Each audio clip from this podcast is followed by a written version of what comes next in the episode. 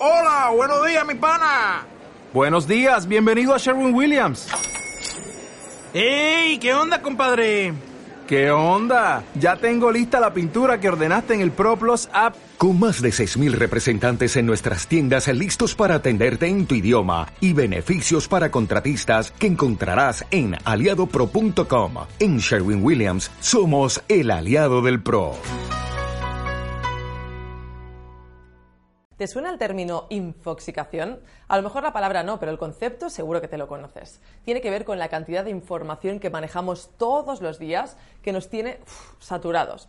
Es tanta y a veces de calidad tan discutible que muchas veces no sabemos ni distinguir el grano de la paja. Y esto, cuando gestionas las redes sociales de tu empresa, puede ser un problema, porque no se trata solo de generar contenidos propios, sino de aportar información que sea interesante para tus seguidores. Un enlace, una noticia, un artículo, esa información hay que cribarla y hay que hacerlo con criterio, porque si no, es imposible. Voy a contarte cómo hacerlo. Estás en el canal de Judith Catalá, donde tus sueños empresariales se hacen realidad. Bienvenido al Diccionario de Marketing. Hoy hablamos de curación de contenido.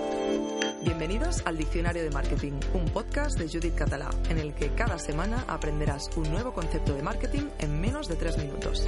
Vamos a por el término de hoy.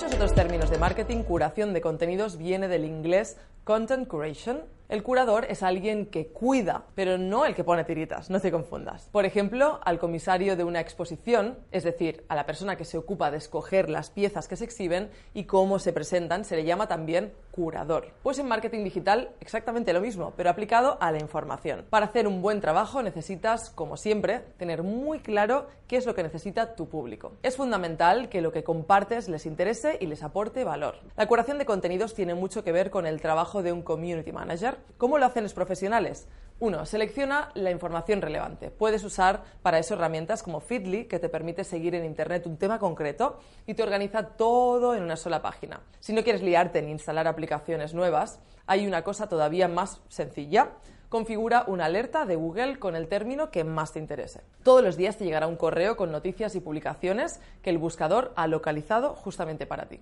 2. Filtra toda esa información. No todo es recopilar, ahora tienes que pararte a seleccionar entre todos esos contenidos los que más pueden interesar a tu audiencia. 3. Aporta valor. Tampoco llega con darle al botón compartir y ya. La idea es que tú también aportes algo, que la información se vaya enriqueciendo a medida que pase por diferentes manos. Puede ser suficiente con un simple comentario que ponga la noticia en, en contexto, que les indique a tus seguidores por qué deberían ver esto. A partir de ahí toca difundir y medir resultados, como siempre.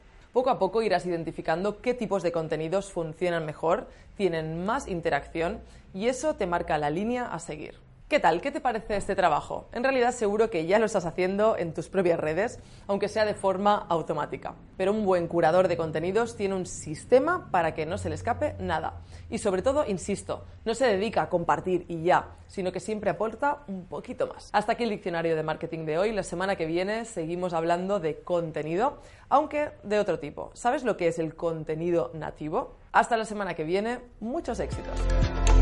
Este podcast ha llegado a su fin. Recuerda que puedes consultar todos los términos de marketing en vídeo en judithcatala.com barra diccionario de marketing. Nos vemos la próxima semana por aquí con más aprendizajes. Muchos éxitos.